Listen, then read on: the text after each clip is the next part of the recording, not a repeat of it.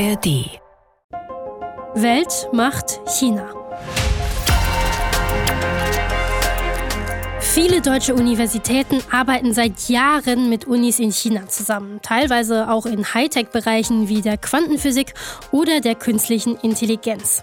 Aber was, wenn man merkt, Uh, China könnte deutsche Forschung für militärische Zwecke nutzen, für die Überwachung von ethnischen Minderheiten oder Menschenrechtsaktivisten. An der Universität in Heidelberg hat es einen Fall gegeben, der viele Fragen nach den Grenzen der Zusammenarbeit aufwirft. Ich ziehe keine roten Linien und ich bin auch nicht dafür, dass wir per se rote Linien definieren. Sagt Anja Sens an der Uni Heidelberg zuständig für Studium und Lehre. Doch aus der Politik kommen mahnende Worte und Kai Gehring von den Grünen warnt, es gibt Grenzen der Forschungszusammenarbeit. Also die Grenzen und roten Linien würde ich da ziehen, wo unsere Freiheitswerte und unsere Sicherheitsinteressen maximal gefährdet sind. Also die Zusammenarbeit einschränken oder Projekte beenden? Zunächst sei es wichtig, genauer hinzuschauen, sagt die Leiterin des China-Zentrums an der TU Berlin, Sigrun Abels.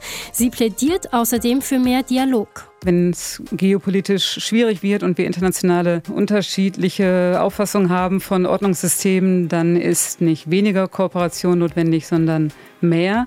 Nur man muss sich ganz genau fragen, wie man diese gestaltet. Doch was ist mit chinesischen Forschenden, die mit Stipendien der chinesischen Regierung nach Deutschland kommen?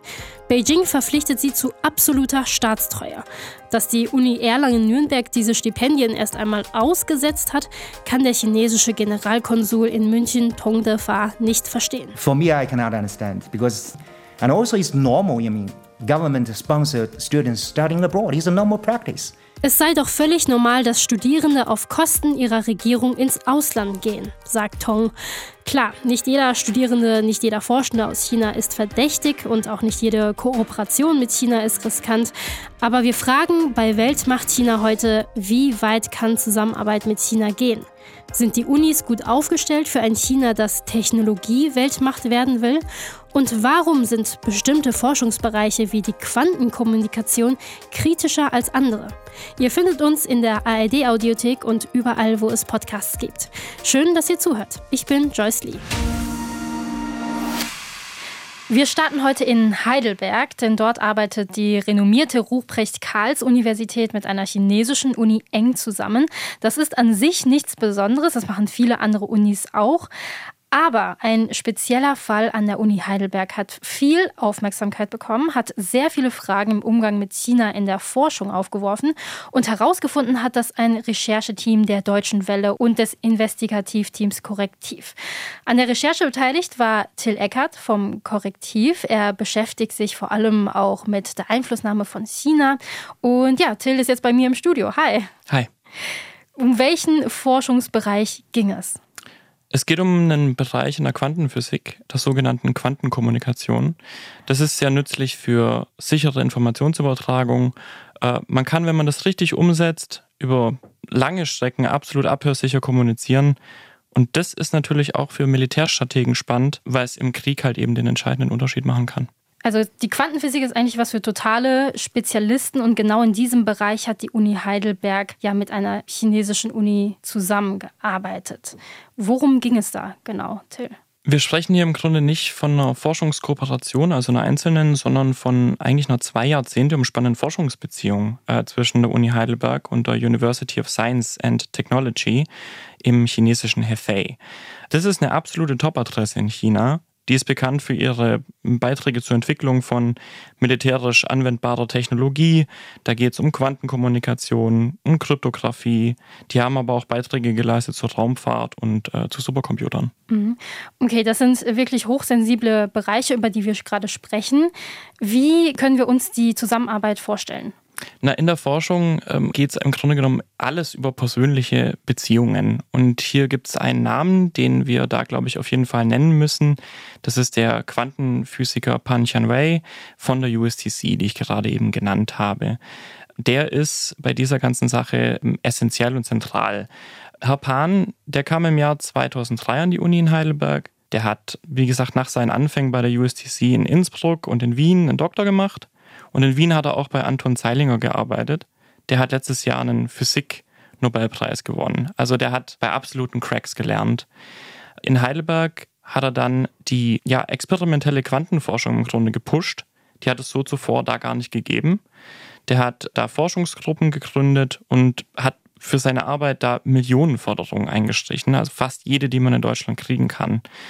Und er hat da, also so zumindest zeigen unsere Gespräche mit Zeitzeugen, auch erste Grundlagen gelegt für das, was er dann später in China auf die Beine stellen konnte.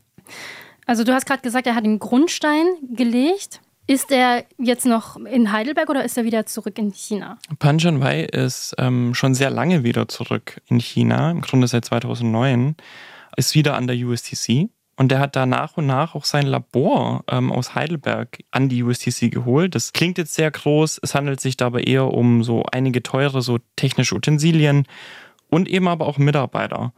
In China hat er dann weiter getüftelt und der war maßgeblich an der Entwicklung der sogenannten Misius und Jinan-Satelliten beteiligt. Das sind Quantensatelliten, die genau das ermöglichen, worüber wir vorhin kurz gesprochen haben, nämlich abhörsichere Kommunikation über ganz lange Strecken.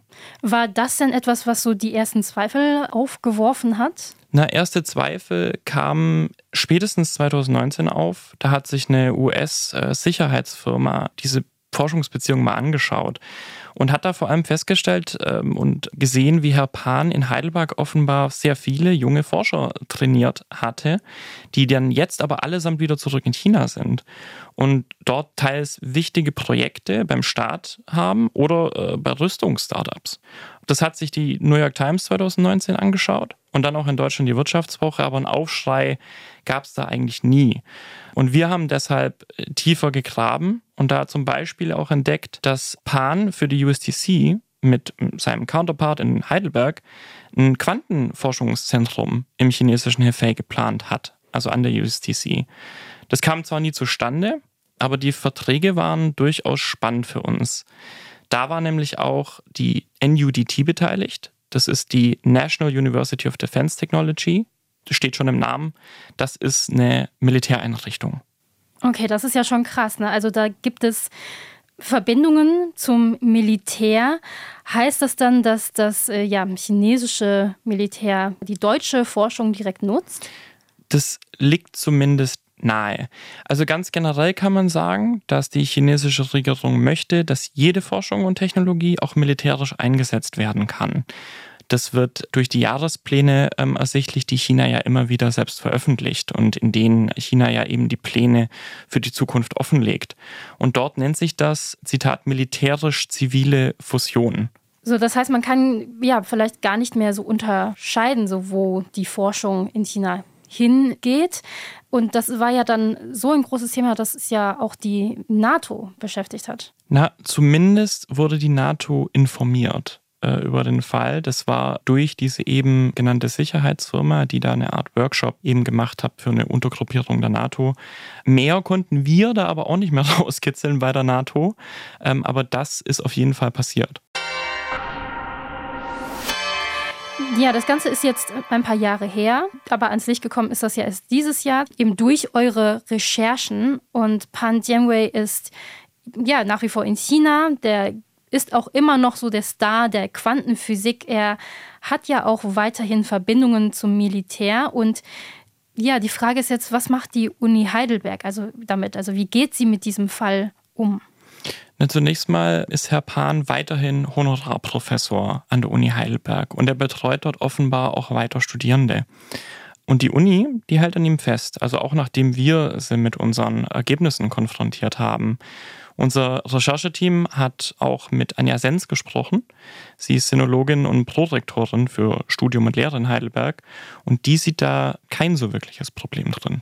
Ich ziehe keine roten Linien und ich bin auch nicht dafür, dass wir per se rote Linien definieren. Also explizit schon nicht, was jetzt die Öffentlichkeit betrifft, weil ich glaube, das muss wirklich innerhalb des Wissenschaftssystems kritisch diskutiert werden. Und auch da sehe ich immer, wie unterschiedlich Disziplinen sind und wie sozusagen filigran eigentlich und spezialisiert die Fragestellungen sind, sodass man eigentlich kontinuierlich, würde ich sagen, in einem kritischen Diskurs bleiben muss und reflektieren muss, ähm, sind das Partner, die vertrauenswürdig sind, was passiert mit meinen Forschungsergebnissen. Okay, also die Projektorin Anja Sensi spricht jetzt von Einzelprüfungen. Es ist ja praktisch nicht regulierbar, meint sie ja damit dann, ne?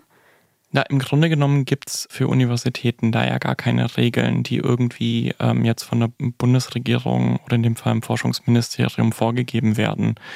Und das, so denken zumindest einige Experten, Expertinnen, kann aber auch zum Problem werden, weil es eben dazu führt, dass jede Universität jeden Fall im Grunde genommen einzeln anschauen muss und da eben selbst verantwortlich gucken muss, okay, die, die Kooperation gehen wir ein, die gehen wir nicht ein. Und in diesem Fall sehen wir eben, dass es da ähm, offenbar keine wirksamen äh, Mechanismen gab, die militärische Links erkennen konnten. Und wie sich ja zeigt, ist ja auch immer noch heute, auch nachdem man sie konfrontiert hat, die Uni Heidelberg, hält man an Herr Pan fest, der eben diese Links zum Militär hat. Bedeutet das dann, dass es an der Uni Heidelberg ein fehlendes Problembewusstsein gibt? Na, in meinen Augen gibt es ja zwei Möglichkeiten. Entweder man weiß es nicht oder man will es nicht wissen. Beides ist äh, im Grunde genommen gleich schlimm. Wir sprechen immerhin über ähm, die Spitze der deutschen Forschungslandschaft, wir sprechen über Universitäten. Da wird sich halt auch oft irgendwie so ein bisschen weggeduckt äh, mit auch diesem Grundlagenforschungsargument. Und ich finde, dass da teilweise tatsächlich auch so aktiv irgendwie so ein bisschen dissoziiert wird. So ein bisschen so, einfach ab einem gewissen Punkt einfach aufgehört wird zu denken. So, naja, meine Forschung kann das oder das möglicherweise bewirken. Da stellen sich viele hin und wie gesagt sagen, naja, ähm, aber wir machen ja nur, Grundlagenforschung ist Forschung in den blauen Himmel. Ich sehe das anders. Es gibt auch Beispiele in der Geschichte, die belegen, dass es anders ist. Und ich glaube, gerade bei solchen sensiblen Bereichen lohnt es sich, da schon auch nochmal weiterzudenken und sich eben auch mal auszumalen, wo das denn hinführen kann. Ja, danke dir, Till. Wir sprechen später nochmal. Das ist ja ein krasser Fall, also eine Forschungszusammenarbeit mit einem chinesischen Quantenphysiker, der ja Verbindungen hat zum chinesischen Militär. Und der Fall war, wie wir gerade gehört haben, auch äh, Thema bei der NATO. Auch an anderen Universitäten stellt sich ja dann die Frage, wie gehen wir mit dem autoritären, undemokratischen China in der Forschungszusammenarbeit um. Wir haben hier also zwei Systeme, die nicht zusammenpassen. Also in Deutschland haben wir Wissenschaftsfreiheit. Im Grundgesetz äh, ist das garantiert, nachzulesen in Artikel 5. In China gibt es das nicht. Die Kommunistische Partei mischt immer mit, wenn es um Forschung und Wissenschaft geht, sagt Sigrun Abels. Sie beschäftigt sich damit. Sie leitet das Center for Cultural Studies on Science and Technology in China an der Technischen Universität in Berlin. Und sie hat mir erzählt, was sich seit dem Amtsantritt von Staats- und Parteichef Xi Jinping vor zehn Jahren geändert hat. Also die Intervention der Kommunistischen Partei in das Hochschul- und Wissenschaftssystem haben deutlich zugenommen. Wie merkt man das? Das kann man an ideologischen Schulungen, die unsere chinesischen Kolleginnen und Kollegen immer mehr machen müssen, festmachen, an deutlicher Zunahme an Zensur, auch an Überwachung in Klassenräumen. Früher gab es eine deutliche Trennung zwischen Parteisekretär und Präsident einer Hochschule. Das wird jetzt eigentlich eher offengelegt, dass das häufig auch nur noch eine und dieselbe Person ist. Trotzdem sagt Sigrun Abels von der TU Berlin, äh, dass ja die Zusammenarbeit mit China wichtiger denn je sei. Aber insbesondere als technische Universität ist das natürlich heute ähm, besonders wichtig, mit China zusammenzuarbeiten, insbesondere in den Zukunftstechnologien 5G, künstliche Intelligenz, Quantencomputing und diese Dinge, in denen China schon sehr weit ist. Äh, dort äh, mit China zusammenzuarbeiten. Forschung passiert immer im Team. Da sind wir ganz froh, dass wir sehr langjährige Partnerschaften schon aufgebaut haben, die in schwierigen Zeiten wie diesen dazu dienen, dass man auch diese Kooperation weiterführen kann. Aber gerade die Zusammenarbeit mit China im Bereich der Zukunftstechnologien ist umstritten. Denn, ja, wie in anderen Bereichen auch, ist China hier nicht nur Partner, sondern auch Rivale, sagt Kai Gehring von den Grünen und äh, Vorsitzender des Ausschusses für Bildung, Forschung und Technikfolgenabschätzung im Bundestag. Und deshalb müssen wir gerade bei besonders sicherheitsrelevanten Technologien äh, mit großer Vorsicht agieren, beispielsweise Quantencomputing, KI und 6G unsere Forschung hier besser zu schützen, ist für mich auch Ausdruck digitaler und technologischer Souveränität und im Übrigen auch wichtig äh, im globalen Innovationswettbewerb. Dieses Spannungsfeld zwischen Wissenschaftsfreiheit bzw. Unfreiheit, Zusammenarbeit und Schutz von Werten und Interessen, das bespreche ich jetzt mit Ruth Kirchner vom RBB. Du warst jahrelang China-Korrespondentin in Beijing und schaust jetzt von Berlin aus auf China und natürlich auch auf die deutsche China-Politik. Hallo Ruth. Ja, hallo Joyce. Wir haben gerade von Till Eckert von Korrektiv gehört. An der Uni Heidelberg gab es einen chinesischen Wissenschaftler, der hat die Forschungszusammenarbeit für eigene Zwecke und die seines Landes genutzt. Dann hatten wir eben ja, Sigrun Abels. Äh, sie hat erzählt, dass wir trotzdem mehr Zusammenarbeit brauchen. Ist das typisch für die deutsche Wissenschaftslandschaft? Ja, ich würde schon sagen, dass das so das Spektrum ganz gut abbildet. Ähm, wobei man auch sagen muss, der Umfang der Kooperationen zwischen äh, chinesischen Hochschulen und deutschen Hochschulen ist doch relativ schwer zu überblicken. Ich habe mir sagen lassen, es gibt insgesamt rund 1400 Kooperationen und das reicht eben von gemeinsamen Forschungsprojekten bis hin zu, ich sag mal, Studentenaustausch, äh, Stipendienprogramme, Besuchsprogramme. Also das ist ein sehr, sehr großes Feld. Das heißt, wir müssen da auch sehr aufpassen, also dass wir nicht alles und alle über einen Kamm scheren Lehren. Also nicht jeder Forschende, nicht jeder Studierende aus China ist per se verdächtig. Nicht jede Uni in China ist ans äh, Militär angedockt. Aber weiß man denn etwas über das Ausmaß der Zusammenarbeit mit, äh, ja, ich sag mal, militärnahen Forschungseinrichtungen in China? Also letztes Jahr gab es dazu eine internationale Recherche unter Leitung der niederländischen Investigativplattform Follow the Money. Und die haben herausgefunden, dass in den letzten 20 Jahren knapp 3000 wissenschaftliche Arbeiten in Kooperation von europäischen und chinesischen Forschenden entstanden sind, die auf chinesischer Seite eben enge Verbindungen zum Militär haben. Mindestens 349 dieser ja doch eher sensiblen Veröffentlichungen sind mit deutscher Beteiligung entstanden. Wow, also das ist echt äh, ja nicht wenig. Ähm, den Link zu dieser Recherche packen wir euch übrigens auch in die Show Notes. Warum spielen solche Kooperationen eine so große Rolle? Naja, in Deutschland wird eben sehr viel Grundlagenforschung gemacht und es gibt bei uns eine sehr freie und offene Hochschul- und Wissenschaftslandschaft. Das ist für China interessant. Und dann sind da ja auch die politischen Ziele der KP China und von Staats- und Parteichef Xi Jinping. Er will, dass China innerhalb äh, der nächsten Jahre, also bis 2025, zur Technologie-Weltmacht aufsteigt und eine Vormachtstellung in bestimmten Bereichen erreicht. Also Stichwort Hochtechnologie, Bereiche wie künstliche Intelligenz und Quantenphysik gehören dazu dazu. Also da sind die politischen Vorgaben ganz klar und da spielt die Forschung und Forschungszusammenarbeit auch mit Deutschland eine wichtige Rolle. Und dann ähm, auch ein wichtiger Punkt, denke ich, äh, die Hochschullandschaft in China hat sich rasant verändert in den letzten Jahren. Es sind sehr viele neue Unis entstanden in den letzten, ich sag mal, 20 oder 30 Jahren. Und da ist es gar nicht so leicht, den Überblick zu behalten, auch gar nicht so leicht für deutsche Universitäten, ähm, sich da immer so einen Überblick zu verschaffen. Es gibt bekannte Unis, wie ich sag mal die Tongji University in Shanghai oder die Tsinghua in Beijing. Aber daneben gibt es eben hunderte Forschungseinrichtungen im ganzen Land. Ist denn klar, welche Hochschulen mit dem Militär zusammenarbeiten bzw. enge Verbindungen haben? Weil das ist ja schon wichtig zu wissen in so hochsensiblen Bereichen wie der Quantenphysik, wie wir eben gehört haben, oder auch der künstlichen Intelligenz. Also es gibt einige natürlich, da ist es ganz klar, da steht das schon im Namen drin, mhm. die NUDT, das ist die National University of Defense Technology, äh, also auf Deutsch die Universität für Wissenschaft und Technik der Landesverteidigung der Volksbefreiungsarmee und die ist in Changsha in der Provinz Hunan angesiedelt. Die gilt im Übrigen als eine der Top-Unis in China, aber sie steht eben auch auf der Sanktionsliste der USA. Oder die ähm, CAEP, das ist die China Academy of Engineering Physics. Dort wird unter anderem zu Atomwaffen geforscht, ähm, steht übrigens auch seit Jahren auf US-Sanktionslisten. Aber bei anderen Instituten ist das natürlich viel weniger offensichtlich. Zum Beispiel? Naja, die Beihang-Universität in Beijing zum Beispiel oder das BIT, das auch in Beijing angesiedelt sind. Beide Unis gehören zu den Guofang-Chize, den sieben Söhnen der nationalen Verteidigung, wie das auf Deutsch heißt. Sie stehen im Verdacht, zusammen mit der chinesischen Armee Forschungsprojekte zu betreiben. Und da sind eben auch deutsche Unis mittlerweile hellhörig geworden, wie uns Siegrund Abel von der TU Berlin erzählt hat. Beim BIT, Beijing Institute of Technology, haben wir auch eine Kooperation laufen. Da schauen wir jetzt gerade etwas genauer hin, weil sie auch zu den sogenannten sieben Söhnen gehört und eine Militärnähe nachgesagt wird. Da schauen wir tatsächlich etwas näher hin.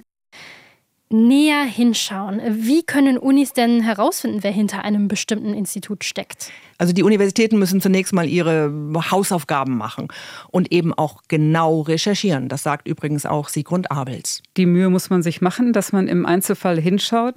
Wieder, wer sind die Partner, mit wem arbeite ich zusammen? Ruhig auch mal chinesische Webseiten ansehen, nicht nur die englischen Übersetzungen, da steht auch gerne mal was anderes. Die Lebensläufe der Personen ansehen, die zu uns kommen. Was sind das für Personen? Bei wem haben sie geforscht über was? Auch wieder Deutsche gern mit den chinesischen oder englischen Übersetzungen äh, nebeneinander legen und vergleichen.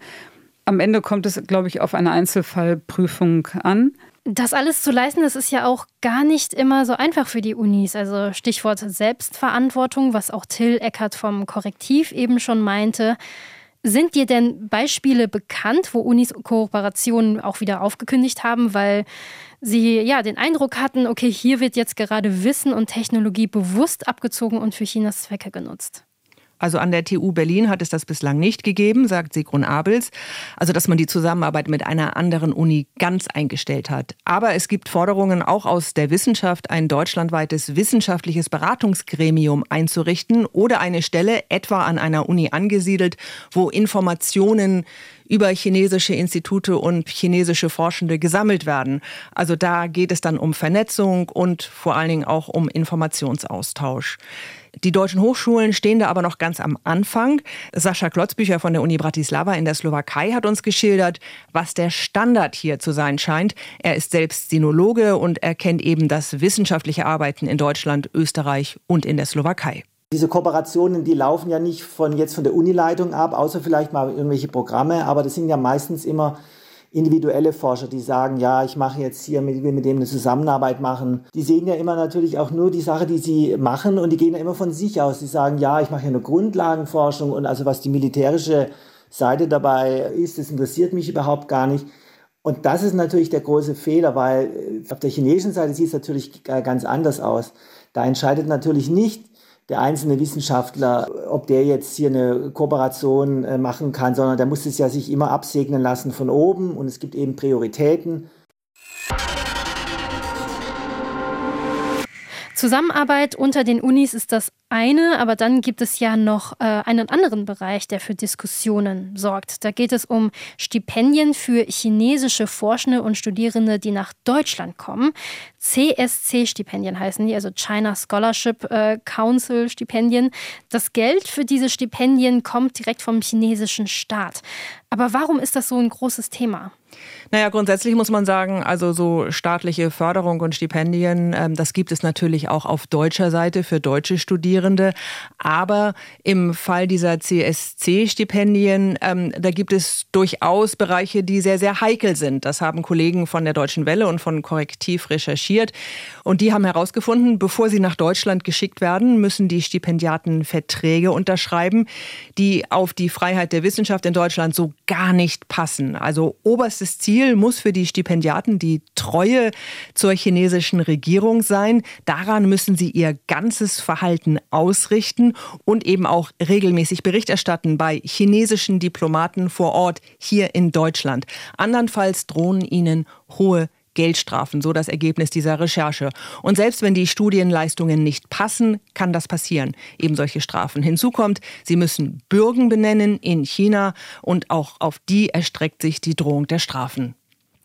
Okay, also mit Freiheit der Wissenschaft ist das ja schwer zu vereinbaren. Wie viele solcher Stipendiaten gibt es denn in Deutschland? Naja, offizielle Zahlen darüber gibt es nicht. Der DAAD, also der Deutsche Akademische Austauschdienst, schätzt, dass zwischen 4000 und 5000 Chinesinnen und Chinesen mit einem CSC-Stipendium in Deutschland sind. Also mehrere tausend, okay, das ist klar. Also nicht jeder von Ihnen ist gleich verdächtig oder verbreitet nur chinesische Propaganda in Deutschland. Die Frage ist ja auch so, wie ernst äh, nehmen die Stipendiaten diese Verträge? Ne? Manche unterschreiben es vielleicht so, denken über die Anforderungen gar nicht wirklich nach. Andere nehmen den Vertrag vielleicht doch sehr ernst. So oder so, diese Verträge widersprechen doch unseren Vorstellungen und äh, Grundwerten. Ja, ganz genau, denn bei uns heißt es ja sehr deutlich, ne, es gibt Wissenschafts- und Forschungsfreiheit und damit haben diese Verträge natürlich nichts zu tun. Und genau deshalb gibt es ja auch so viel Kritik daran. Die Universität Erlangen-Nürnberg etwa hat kürzlich diese Stipendien ausgesetzt, nämlich diesen Sommer. Das heißt, sie nehmen keine Forschenden und Studierenden aus diesem Programm mehr an. Das hat für einigen Diskussionsstoff gesorgt an deutschen Unis und auch die chinesische Seite hat reagiert.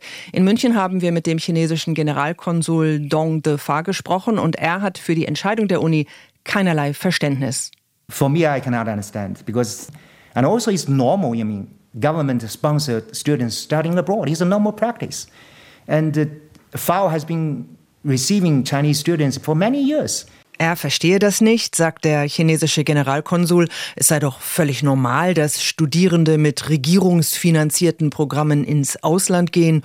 Und die Uni in Nürnberg habe doch seit Jahren Studierende aus diesem Programm aufgenommen. Außerdem vermutet Tong, dass möglicherweise politische Motive hinter der Aussetzung des Programms stehen. Hat er recht? Naja, das ist unklar. Äh, wir haben die Uni um ein Interview gebeten, aber das wurde abgelehnt. Grund, man entwickele gerade Prozesse, wie mit den Stipendien künftig umgegangen werden soll. Also da gibt es offenbar gerade große Veränderungen. Andere Unis haben meines Wissens die Stipendien bislang nicht ausgesetzt, aber Siegrund Abels von der TU Berlin hat uns gesagt, dass man dort jetzt schon genauer hinschaut, wer da kommt. Und es gibt politische Reaktionen. Kai Gehring ist von den Grünen und Vorsitzender des Ausschusses für Bildung, Forschung und Technikfolgenabschätzung im Bundestag. Also Staatsstipendien in dieser Ausgestaltung halte ich für problematisch und finde eine Aussetzung hier auch durchaus sinnvoll. Denn wenn Stipendien durch das Chinese Scholarship Council an ideologische Bedingungen geknüpft werden, führt das den Sinn akademischen Austausches äh, ad absurdum. Studium und Forschung sollten ja von Neugier, freiem Geist und Kreativität geprägt sein. Und wenn hier Loyalität zum Einparteiensystem vorgeschrieben wird oder auch eine entsprechende patriotische Gesinnung, es auch eine Sippenhaftung bei angeblichem Vertragsbruch gibt, äh, dann widerspricht das äh, dem Geist äh, von äh, Stipendienprogrammen und freier Wissenschaft. Aber Kai Gehring sagt auch, der Austausch mit China ist trotzdem wichtig. Und zwar auch deshalb, weil es chinesischen Studierenden und Forschenden neue Freiräume eröffnen kann, wenn sie nach Deutschland kommen. Ich glaube schon, dass der freie Austausch von Chinesinnen und Chinesen untereinander, auch mit ähm, deutschen oder internationalen Kommilitonen und Wissenschaftlerinnen und Wissenschaftlern, dabei helfen kann, sich auch von staatlichen und sozialen Kontrollen des Heimatlandes zu emanzipieren.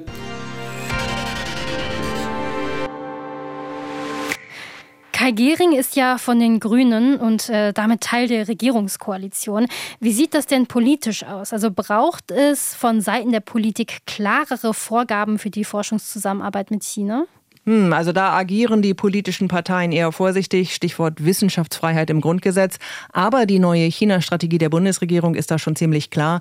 Da heißt es nämlich, dass äh, Risiken für die Freiheit von Lehre und Forschung, illegitime Einflussnahme und einseitiger Wissens- bzw. Technologietransfer, all das müsse minimiert werden. Das klingt ja einleuchtend, aber was heißt das denn dann in der Praxis? Also um es mal ganz platt zu fragen, sollten deswegen bestimmte Kooperationen einfach ja, verboten werden? Also Verbote, das ginge sicher zu weit, aber in der China-Strategie ist schon von Grenzen der Zusammenarbeit die Rede.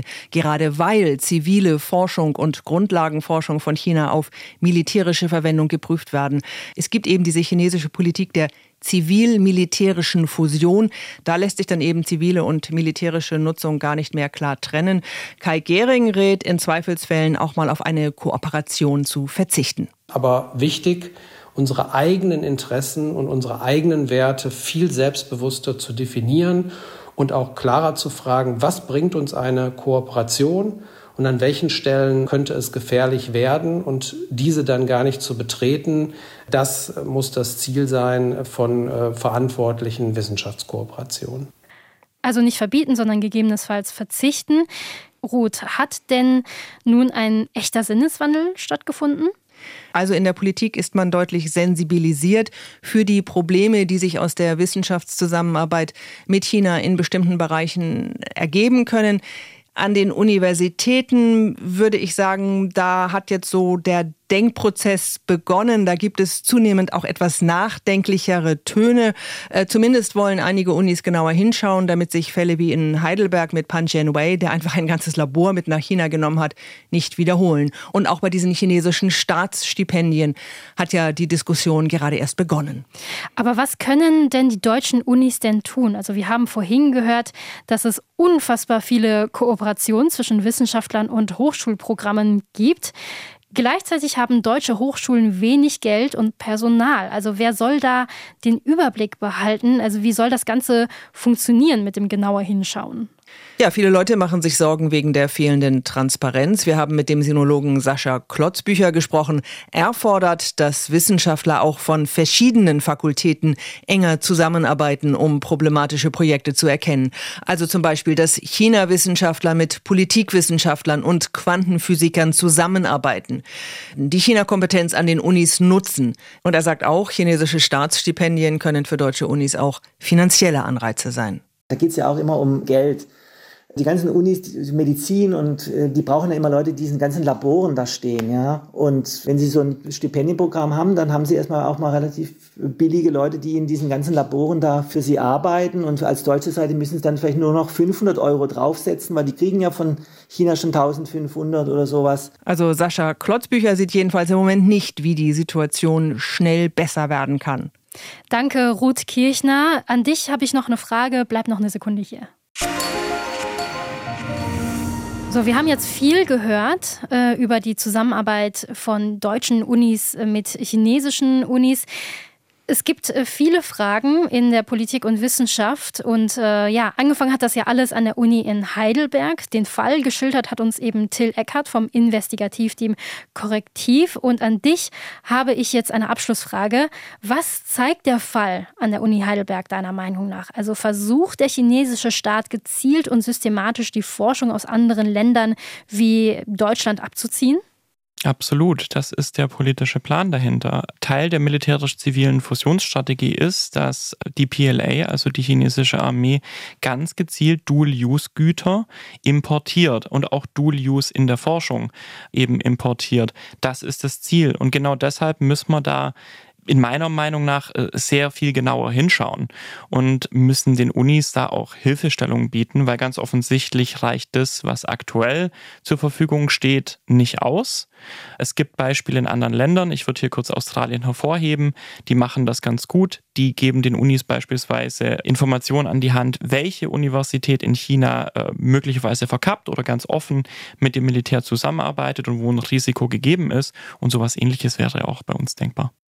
Ruth Kirchner, ehemalige ARD-Korrespondentin in Beijing. Wir haben ja verschiedene Leute aus der Politik und der Wissenschaft gehört. Hast du den Eindruck, dass die deutschen Unis untereinander enger zusammenarbeiten müssten, wenn es um die Kooperation mit China geht? Im Prinzip schon, aber ähm, der Wille dazu muss vor allen Dingen da sein und das Problembewusstsein, das Wissen auch über die Strategien der chinesischen Seite. Und dafür ist es eben notwendig, dass sich die Unis und die Wissenschaftler auch aus ganz unterschiedlichen Bereichen und Disziplinen viel besser vernetzen, sich viel mehr austauschen. Und ganz klar ist auch, es braucht die finanziellen Mittel, diese China-Kompetenz aufzubauen und eben auch diese Vernetzung zu schaffen. Jetzt seid ihr dran, die Hörerinnen und Hörer von Weltmacht China. Wie sollten deutsche Hochschulen mit China in der Wissenschaftskooperation umgehen? Schreibt uns eine E-Mail an weltmachtchina.rbb-online.de. Weltmacht China in einem Wort rbb-online.de. Anregungen, Lob und Kritik sind willkommen. Außerdem hier eine Hörempfehlung von uns vom Tagesschau-Podcast 11KM. Chinas Quantentrumpf Made in Germany. Da könnt ihr den Fall an der Uni Heidelberg nochmal in detaillierter Form nachhören. In dieser Folge von Weltmacht China waren dabei Till Eckert vom Korrektiv und Ruth Kirchner aus dem Weltmacht China-Team. Vielen Dank an unsere Gesprächspartnerinnen und Partner, Sigrun Abels vom China Center der TU Berlin, Kai Gehring von den Grünen und Vorsitzender des Wissenschaftsausschusses im Bundestag Sascha Klotzbücher von der Comenius-Universität in Bratislava und Generalkonsul Tong de Fa in München und die Prorektorin für Studium und Lehre Anja Sens von der Uni Heidelberg. An der Folge hat auch Astrid Freieisen vom Bayerischen Rundfunk mitgearbeitet. Technik und Ton Hendrik Fano, Bastian Schmale und David Schöpe. Zum Weltmachina-Team gehören außerdem Steffen Wurzel, Zoe Mu, Eva Lamy-Schmidt, Benjamin Eisel, Hang Xun Li und Marc Krüger. Ciao und bis bald, ich heiße Joyce Lee.